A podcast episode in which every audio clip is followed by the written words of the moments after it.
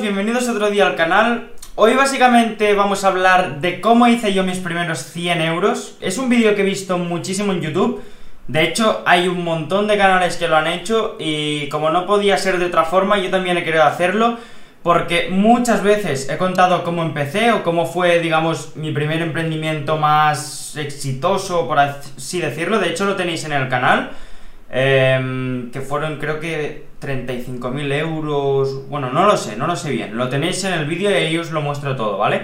Pero el caso es que yo no empecé ahí, yo empecé antes, empecé con otras cosas y básicamente eh, todo fue un poco rodado, ¿vale? Y os voy a contar el proceso de hecho para que veáis que a veces de una cosa vas a parar a otra y de esa otra te iba a otra y una puerta abre otra puerta y demás, ¿vale? Entonces, os pongo en situación. Eh, yo no sé cuántos años tendría. Mm, no lo sé, la verdad. Si no os lo diría, pero no tengo ni idea. Y básicamente yo jugaba mucho al FIFA, ¿vale? Y el FIFA, pues era el juego de fútbol, ya lo sabéis todo el mundo. Entonces, yo miraba youtubers y demás y me empezó a gustar el tema de los vídeos, ¿vale? Pues como los, como los que yo hago hoy aquí, pues lo mismo pero en FIFA, ¿vale? Yo me miraba muchos youtubers, me gustaba el tradeo y demás y me encantaba ver vídeos de, cómo ganar dinero en el FIFA, ¿vale? Tal cual. Entonces, yo eh, básicamente pillé y me hice un canal de, FIFA, de, de, tradeos y demás. Entonces, eh, ¿por qué? Porque a mí me gustaba verlo y entonces dije, hostia, pues a lo mejor hay gente que también le gusta verlo. Bueno, total, que ese canal eh, fue bien y demás, pero lo cerré. El caso, que yo mientras hice el canal de YouTube, vi que la gente, bueno, gente, eh, vi que otros youtubers me pedían miniaturas, ¿vale? Yo aprendí a usar el Photoshop de forma muy básica, pero lo que me permitía hacer miniaturas, vamos. Eh, nada del otro mundo, pero que para YouTube no estaba mal. Y vi que gente me empezaba a pedir miniaturas, gente del FIFA, gente que yo hablaba, gente que, que nos conocíamos y demás, me empezaba a pedir miniaturas. Entonces, cuando yo dejé el canal, tenía la cuenta de, de Twitter, del canal. Y básicamente yo lo que hice fue empezar a hacer miniaturas. Al principio las hacía gratis, porque me gustaba, porque, a ver, tenía yo que sé, 13 años o por ahí.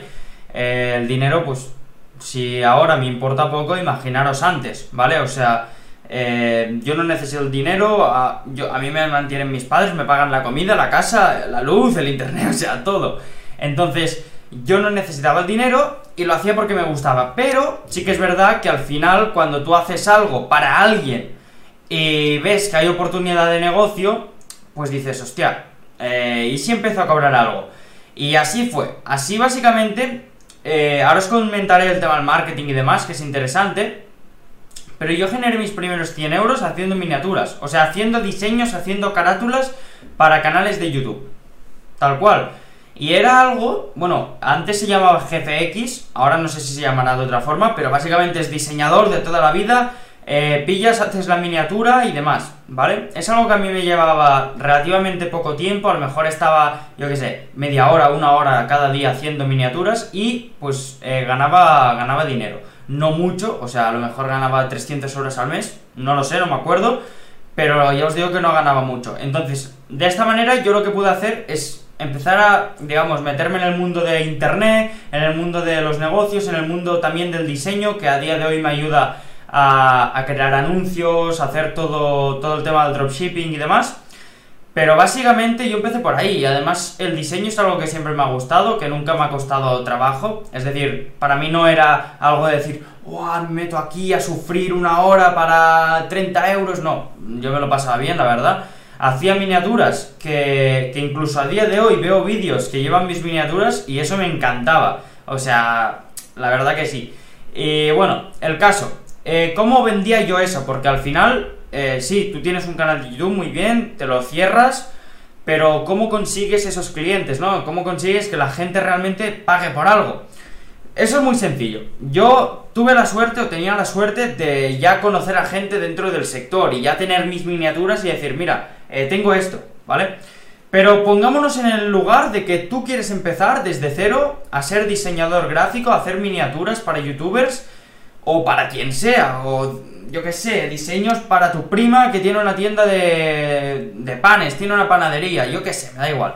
El caso yo tuve la suerte de estar en el gremio, de tener el Twitter, que ya, ya me movía un poco, ¿vale? O sea, ya seguía a los grandes, que en ese momento DJ Mario, bueno, como ahora, Pumuscore, me acuerdo que estaba muy arriba, eh, Dani Fifas creo que se llamaba, bueno, todos estos yo veía que tenían GFX, entonces ya empecé a seguir un poco sus pasos. Yo básicamente lo que hacía, o lo que empecé haciendo, fue escribiéndole a muchos youtubers y demás, le mandaba una arroba en Twitter y les decía, si quieres miniaturas, contáctame, ¿vale? Pero eso masivamente, o sea, un montón de veces.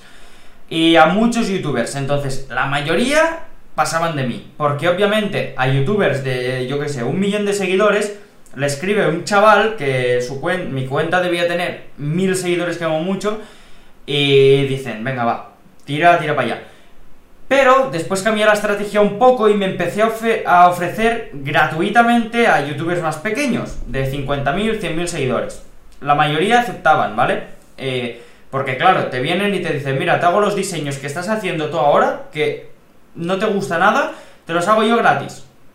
Perfecto. A partir de ahí yo fui construyendo un portafolio, ¿vale? Eh, hay una web que se llama Behance, o Behance, o como queráis llamarla, y otra que se llamaba eh, Sellfy, pero que ahora ha cambiado y solo es para vender, pero antes creo que se podían subir cosas. El caso, en, en Behance, eh, tú te puedes hacer un portfolio, ¿vale? Y ahí tú vas, vas colgando tus diseños, pues en mi caso serían banners, miniaturas y, ya está, no hacía nada más, la verdad.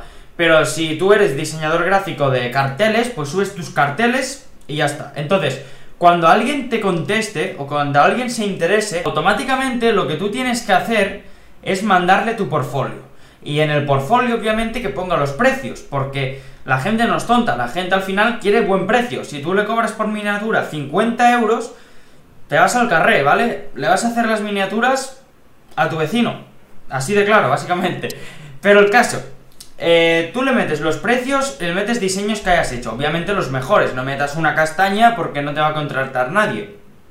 Pero bueno, eso es lo que hice yo. Entonces, otra cosa que hice para automatizar un poco más el proceso, porque al final, cuando yo tenía algunos clientes, ya no, ya no escribía los tweets, ya no metía arroba tal, eh, si quieres miniaturas, contáctame, no. Yo lo que hacía era meter un autoresponder de estos en, en, Twitter y cuando alguien me decía, hola, no sé qué, yo le mandaba, pues, eh, si quieres que te ayude, mira mi portfolio y si te interesan los precios, me escribes. Entonces solo me escribían o las personas que estaban interesadas o las personas que querían hablar conmigo por algún motivo, ¿vale? Pero básicamente eso es una gran ventaja porque te permite automatizar mucho más el proceso. Al final, eh, yo lo que quería con eso era diseñar, que era lo que me gustaba, y me sigue gustando, obviamente. Y no perder mucho tiempo en Twitter escribiendo y tal, ¿vale? Simplemente en Twitter yo quería que me mandaran lo que necesitaban, es decir, los diseños y todo el rollo, y yo hacerlos, punto. Y después se los mandaba, listo. Entonces, otra cosa que, que sí que quería comentar es que yo, al final, cuando veía que esto era algo recurrente, porque al final los youtubers eh, cuelgan vídeos cada X tiempo. Hay algunos que tres a la semana, hay algunos que tres al día y hay algunos que tres al año. Pero al final es recurrencia, ¿vale? Sobre todo los que se lo quieren tomar más en serio y demás. Entonces, yo lo que empecé a hacer son packs mensuales. Es decir, eh, pues yo qué sé, miniaturas mensuales 50 eh, euros. Por decir algo, no es que no me acuerdo de los precios, si no os lo diría. Y básicamente con esto lo que haces es tú le das un mejor precio al tío que te contrata las miniaturas porque al final es mejor precio, pero también tienes la certeza de que cada mes tendrás pues tu, tu paga, por así decirlo. Tendrás tu dinero ahí y listo, ¿vale? Entonces, problemas que yo me encontré con ello. La primera, la edad. Y no la edad como número de decir, hostia, no sé qué. No. Eh, la edad como eh, recibir pagos. Porque al final yo no tenía ni PayPal, ni Stripe, ni cosas de estas. Yo lo único que tenía era mi PC y las ganas de querer hacer miniaturas, no tenía nada más. Incluso de YouTube, si cobraba algo, creo que lo cobraba ah, en la cuenta de mi padre o mi madre, no, no lo recuerdo. El caso, que me tuve que hacer un PayPal, pero, pero fue un rollo, porque además después, cuando te superas el límite, que eso me pasó también con el dropshipping, que ya os lo cuento en el vídeo de cuando empecé y demás, eh, tienes que mandar Em, ¿cómo se dice? Documentos fiscales, documentos legales de si eres autónomo y demás. Yo ni era autónomo ni nada de eso. Por lo tanto, ahí vino el primer problema y tal. El caso.